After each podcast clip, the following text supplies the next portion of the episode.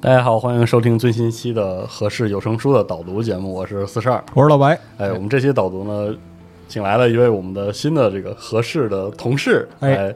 这个加入我们来做自我介绍。啊啊，有点紧张 哈哈。哎，各位听众们，大家好。然后我是刚刚加入何氏奇谈这边的这个风中之呢喃，可以简称就叫呢喃就行了。对，然后对，然后我是安姐的小跟班儿啊，主要的工作内容就是当安姐的小跟班儿。辛苦哎啊，听君一席话，如听一席话，是的，对对对，上次听到这样的自我介绍还是上次啊。哎是，这样的。 好，我们这个进入正题哈。哎欢迎完新同事之后，我们来聊一聊今天我们做导读的这本书。嗯其实这本书我们之前合适有卖，就哎是这个高安老师、高安先生的这个《交错的世界》。哎，然啊后这其实算是一本儿这个科幻史。哦，而且在整个世界的科幻的领域里边，它也是一本里程碑式的作品、嗯啊，可以这么来说，对，是，的，嗯，啊，蛮大牛的一个一个人，是这的样啊，嗯。然后这个书的话，可以请任俊南再给我们做个简单的介绍。哎，呃，就是先介绍一下作者吧，就哎是詹姆斯·冈恩先生，就。反正我也是调查了一下，就觉得他的人生经历就比较有意思，嗯就是就可能说传奇可能会会过的一点吧，但是的确很有意思。他本人是一九二三年是诞生在这个美国密苏里州的堪萨斯城啊，然后他二战期间呢，他还曾经在美国海军服役，是任少尉这个军官的一个职位，嗯对，是有过军旅生涯的。然后战后呢，他是进入了堪萨斯州的堪萨斯大学去学习。然后，一九四七年是获得了这个新闻专业学士的学位，然后五一年呢就又获得了英语硕士的学位，哎呀，是一个学术大牛吧，相当于。然后他毕业之后呢，他先在先后在母校和西北大学是从事戏剧的工作，然后他还有担任过校友杂志的编辑，还有大学公关部主任的助理。然后大概一九五八年开始呢，詹詹姆斯·冈恩先生他在堪萨斯大学他就开始教授这个科幻写作相关的课程。哦，他五也八年就开始了，对，然后他大概有二十多年吧，他都在学校里去做这个教学的工作。然后他也曾经担任这个堪萨斯大学英文系的名誉教授，还有是堪萨斯大学科幻小说研究中心的主管。是的，然后对，而且他本身他就是一位科幻作家，嗯他生前大概是有发表过八十余篇这种故事吧，然后他有出版过十九本书，就包括是短篇、中篇还有长篇小说，他都有涉及到。嗯，然后他也去曾经担任过美国科幻作家协会的主席，还有是美国科幻小说研究会的主席。嗯，他比较著名的学术著作呢，就是有这个《科幻之路》系列，就推荐了很多是的，呃著名的这个或者是呃非著名的这些、嗯比较这个独特的一些选对片。对一些选片和作者。然后还有就是今天我们要推荐这本《交错的世界》嗯哎，哎，这个科幻图史，然后他也因为这些个作品，他获得了诸多奖项，比如说他曾经是一九七六年获得了美国科幻小说研究会颁发的一一个朝圣奖，同年他也因为这个《交错的世界：科幻图史》这本书，他获得了特别的雨果奖。然后九二年，他获得了伊顿的终身成就奖，还获零六年还获得了美国科幻奇幻协会的大师奖，所以很多人就称他为说美国科幻黄金年代的这个亲历者与见证者。是的，对，当然他自己还同时有一个大学教授的身份，所以他也在文学和教学的成就上受到了表彰，他也获得了相应的一些奖项。嗯，比如说拜拜伦这个考德威尔史密斯奖，这是为了表彰他在文学上的成就，然后为了表彰他在教学上的成就，是给他颁发了这个爱德华格里尔奖。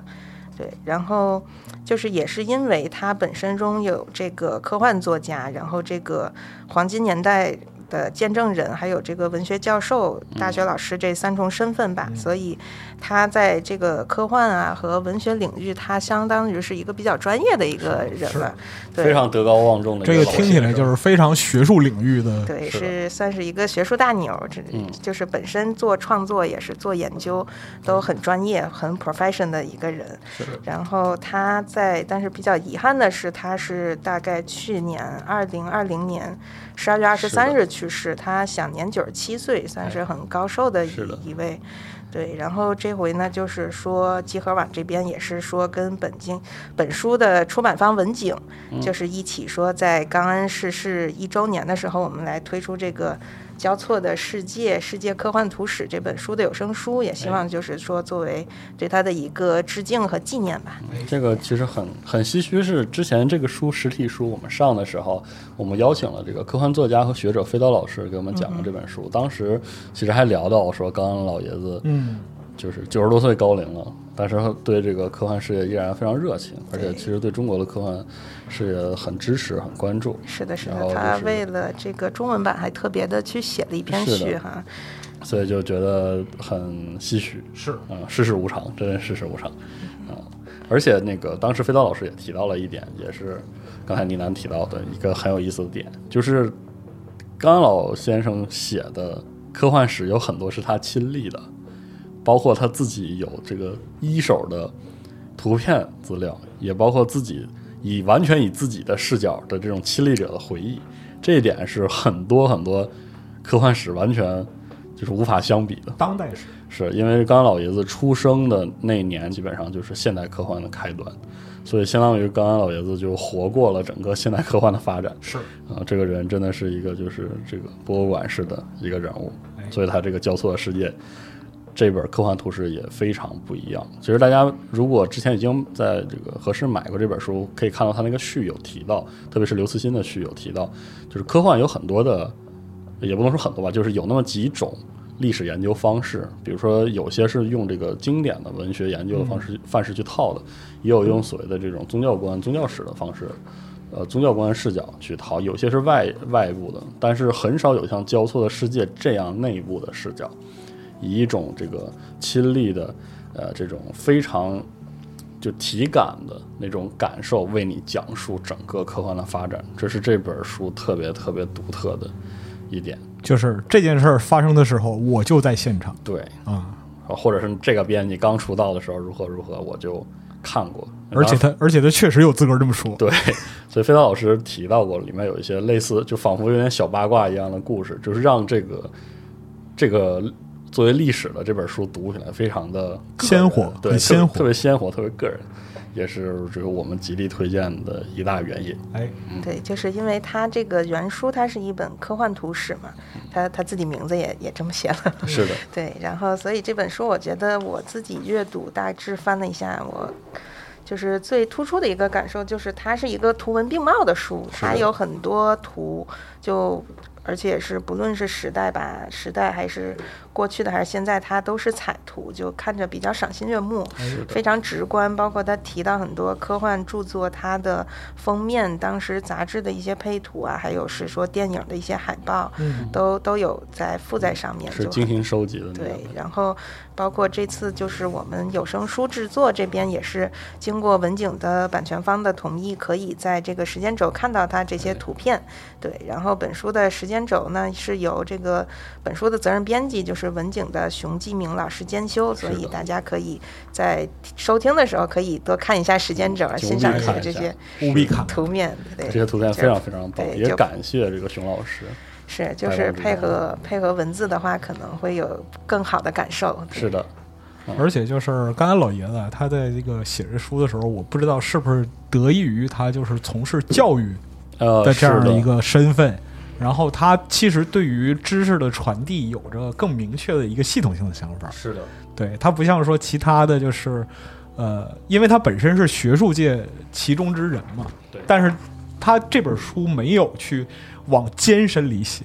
对，而是尽量的把就是每个时代能够发生的那些事情的特征。哎，给你提炼和传递出来，包括说像刚才我们提到的图文并茂的这样一个形式，能够帮助你去理解为什么那个时候会发生这样的事儿对，啊。而且他是真的能做到深入浅浅出，嗯对，他是有意识的做这个比较浅的传达这上面，对，也是因为他从事跟科幻相关的教育，是的，有非常多的这个积累和经验。啊哎，是是这样，是这样，嗯因为这个书看他自己序言也提到说，因为他这个为什么写这个书，是因为他就是最初是在堪萨斯大学去教授这个相关的课程，去做这个科幻文学史。他开了一门选修课，结果他发现很多很多年轻的学生特别感兴趣，对于说这个科幻小说是什么，科幻小说是怎么出现的，科幻小说是怎么发展的，未来可能会怎么样，然后它的起因啊，它的成因，或者说它里面的主要元素，然后年轻的学生对这些都是非常有兴趣的，所以他就专门去开了这么一个课，去来讲授这个科幻文学史。然后他就用了用了一段暑假，还有更多的时间，他去把这个整讲义整理成了这样一本书，就是希望说能给就是除了在校学生之外的。这些无论是科幻迷啊，还是这个普通的读者也，也是给大家提供一个了解科幻的机会。嗯，对，然后就是因为它是最初是由课堂讲义整理成的，所以它相对来说就比较深入浅出，也比较有趣味。就虽然它是一个学术性的书吧，但是我个人去读的时候，我觉得它并没有那么枯燥，反而是很很有意思的这种。包括我觉得他因为自己本身是作家，他肯定刚老爷子他也是比较擅长这个写作的方面，所以。就是它的开头都会很有意思、很有趣味，非常的能把握读者的这种心理，对，嗯能让你心里往下读。虽然它讲的可能是更偏学术性的东西，但是并没有觉得说艰深啊或者怎么样的，就是很很容易吸收的一一个嗯文本，哎，对，不会讲段子的科幻学者不是好老师，是吧？是嗯这样子。就是他这个书里真的是有很多的段子，然后有很多特别鸡毛蒜皮的事儿，包括什么稿费啊、催稿啊哎对对对对嗯这种事儿。同时，他的学术严谨性非常强，是非常高，甚至可能是某些那种就是做纯粹的史料研究的科幻史可能会忽视的一些联系和一些这个互相之间的影响，因为刚刚他本人经历过，所以他们会更敏锐地把握其中。因为你从这个是史料系统的这样一个角度来讲哈，嗯传统制史是要把你抽离出这样一个呃环境，然后对相对来讲置身就是以就是观察者的身份去看待这个历史。但是老爷子本身他的就是一生，他的一生就是科幻的一生，是的，对，所以就说他就在这个历史里边儿，所以说他以一个亲历者的身份来讲述这个东西，反而在某些方面是更具说服力，也更能让你身临其境的这样一个感觉。对，嗯所以说我很推荐这个作品，是因为还有一个原因是我们有呃有做过科幻文史，因为是这个就是杨毅老师给我们做的。哦，然后我是觉得历史其实有两种嗯去这个体会的方式，一种就是读读历史本身，但是同时我是觉得如何能让人更就是更能记住历史，或者更能理解那个历史的那个意义，我觉得是要有一种共情参参与与的那种感觉嗯。就是说，我们从外部去体会整个科幻的发展，我们会清晰的看到互相影响的脉络，是啊然后看到怎么就是随着技术发展也好，然后这个时代变化也好，哎科幻自身的变化。但是这种内部的视角是非常可贵。就可贵，而且而且不一样的，就是它会进一步的拉近你跟科幻本身的距离，因为可能你通过那种，嗯包括这个之前祁统人老师有写过那个他的那个科幻史的那个编纂，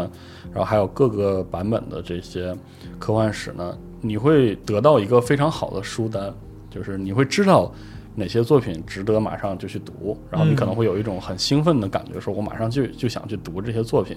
但是你读刚刚老爷子的这一本科幻史，你能感觉到的是一种，嗯，就是有科幻陪伴着你成长的时候的那种氛围，哦，那个氛围是非常不一样的。就是说，它不一定会让你非常激动的说我现在就要读当下的这一本儿，但是它会让人默默的有一种感觉，就是说有有科幻故事真好，那我还想这个更长时间的读下去。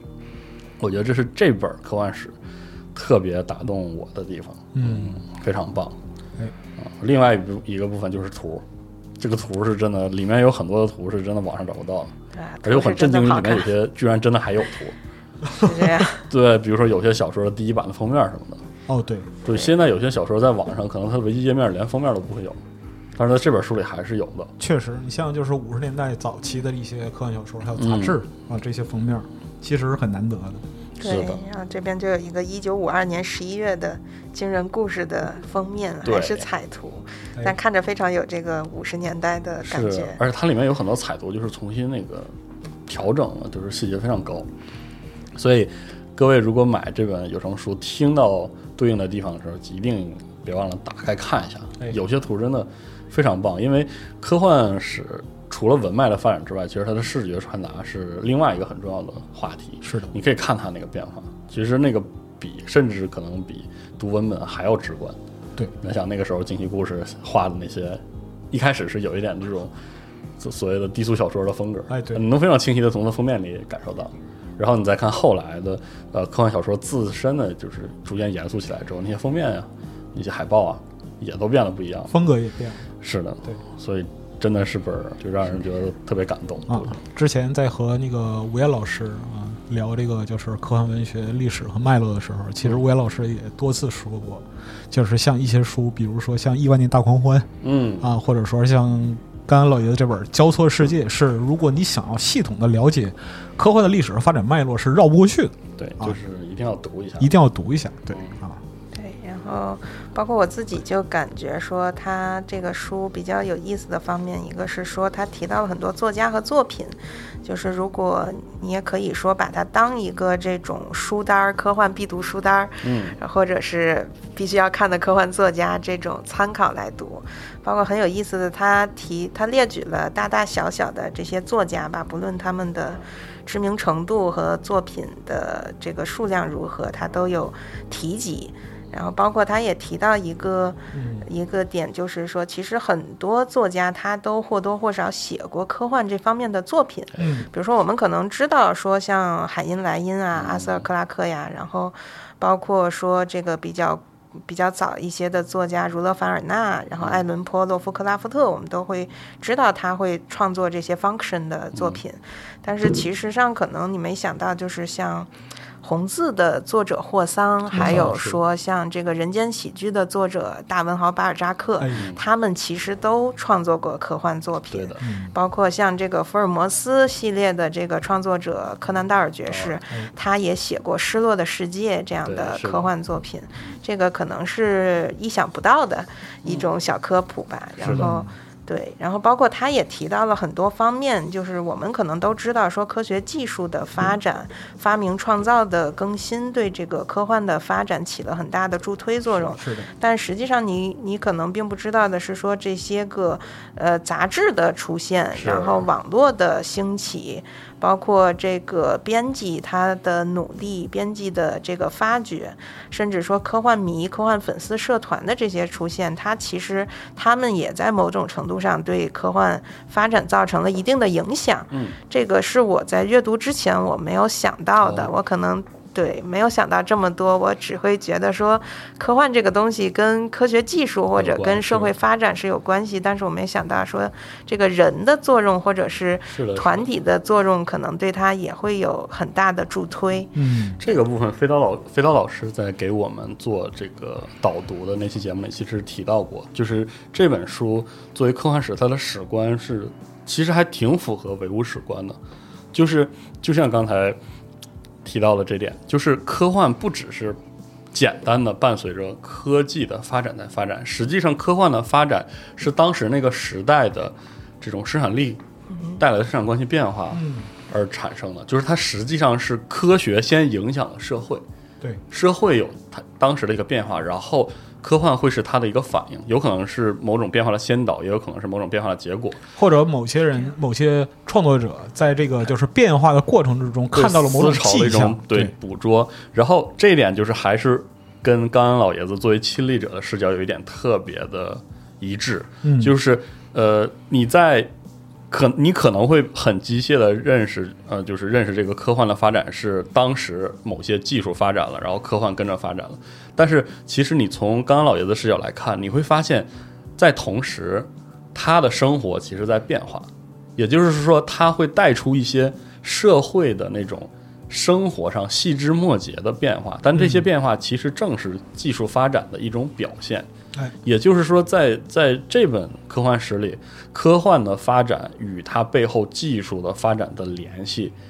它产它形成那种史观是更具体、更具象，哦而且更顺的，就所是以说这是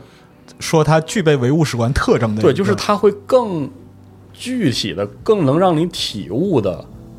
给你表达什么是就是生产力的发展会影响科幻的发展。嗯而不是简单的说，就是只要因为因为科幻和科技不是这样的关系，并不是说科技有发展了，科幻才会发展，它俩其实是不是这么简单的关系，而是更复杂的关系。你可以通过刚刚老爷子描述的这种，有时候他会写他小时候如何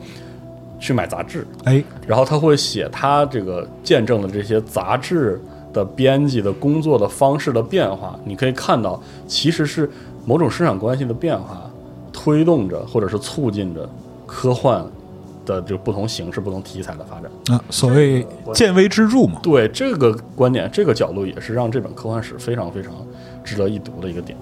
嗯，嗯是这非常样。棒。哎嗯对，包括我觉得可能就是像他提到的，就是科幻本身对于，就是它是一个现实世界的一个科学发展的反应，然后科幻作品本身可能说它反过来，它对这个社会现实的科技的发展，它有也一有些一定的促预定性，也嗯对，也有预见性和促进性，比如说像。像儒勒·凡尔纳，他写的嗯很多这种故事，在他那个年代，可能就是塑料儿什么呀，嗯都制啊塑料没制有品、是微波炉这些都并不存在，但是它可以预言到说将来会有潜水艇，对会有这种环球旅行。嗯像这个马克·吐温其实也写过几篇嗯是的小的关关于科幻的短篇，嗯他在那里面就预言了电视机的出现，这个可能是过去的人想不到的，就是未来真的会出现。这个这个让我让我不禁想到说，以前很多科幻作品写说未来可能什什么么二样的零五零年会有车在天上飞呀、之类的，虽然现在还没有实现，但是不知道未来会不会有。对，但是我们现在已经开始用计算机做一些我们无法理解的事情了。是的，是的。反正大大家虽然现在不能真的坐车在天上飞，但是在可以在游戏里开飞车。是的，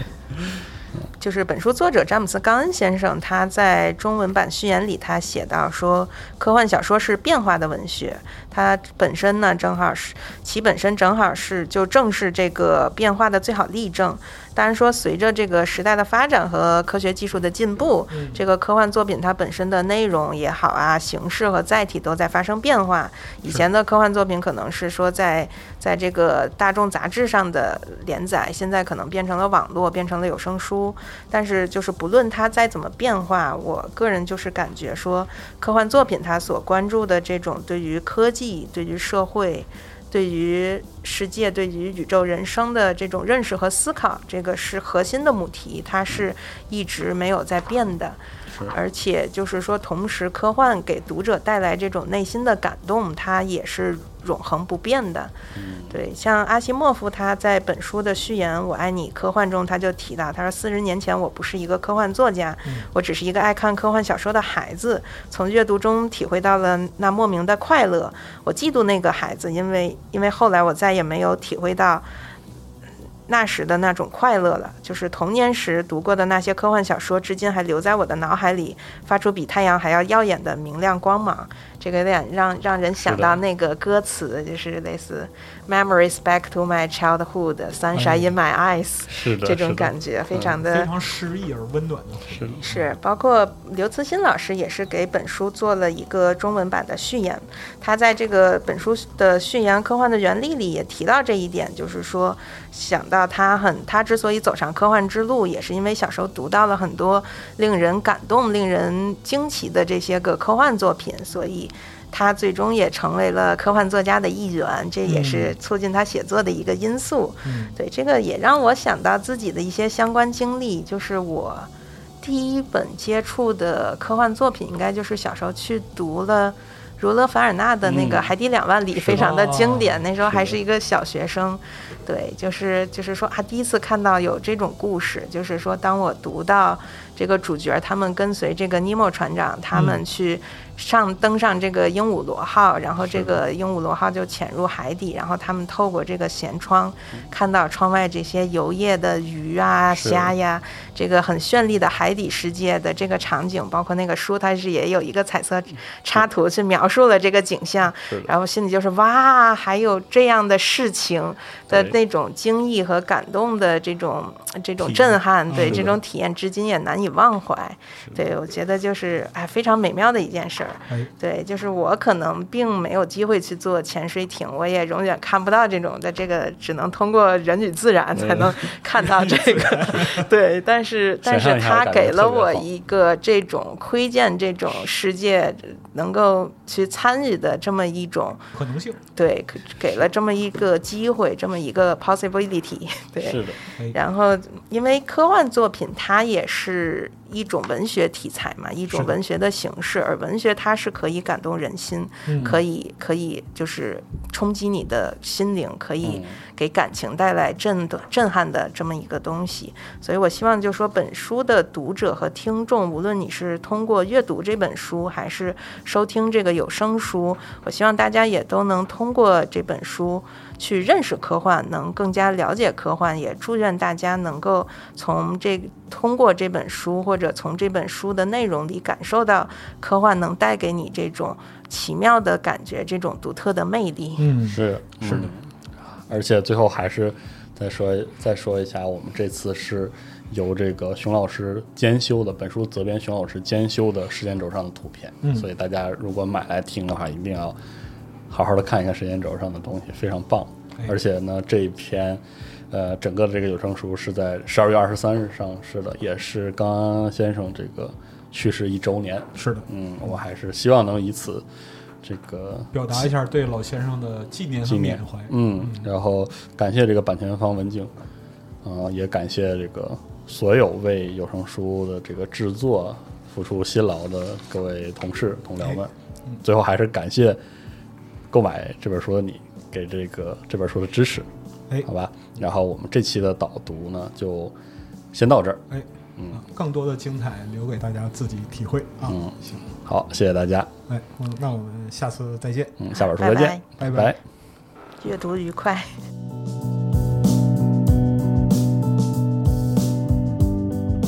在导读的最后，还给各位奉上一份小小的礼物，是来自科幻作家刘慈欣朗读的本书序言中的小小的一段，可能音质稍微粗糙了一些。感谢刘慈欣对这本书有声书的支持。那么，各位请听。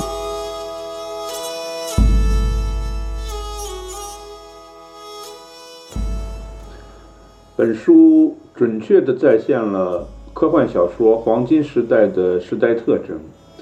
生动地展示了科幻小说是如何在科学技术发展的大背景下诞生和发展的。书中叙述了不同阶段科技的发展对科幻小说的影响，这些影响深刻地决定了科幻文学的走向。使得读者对科技可能带来的美好未来充满了向往，也对科学所揭示的神奇宇宙充满了好奇心。当这种向往和好奇心被生动的文学形式所表现时，就得到了广泛的共鸣。作为一名科幻作家和老科幻迷，读这本书时，有一种扑面而来的亲切感和归属感，这种感觉可以被称为科幻的原力。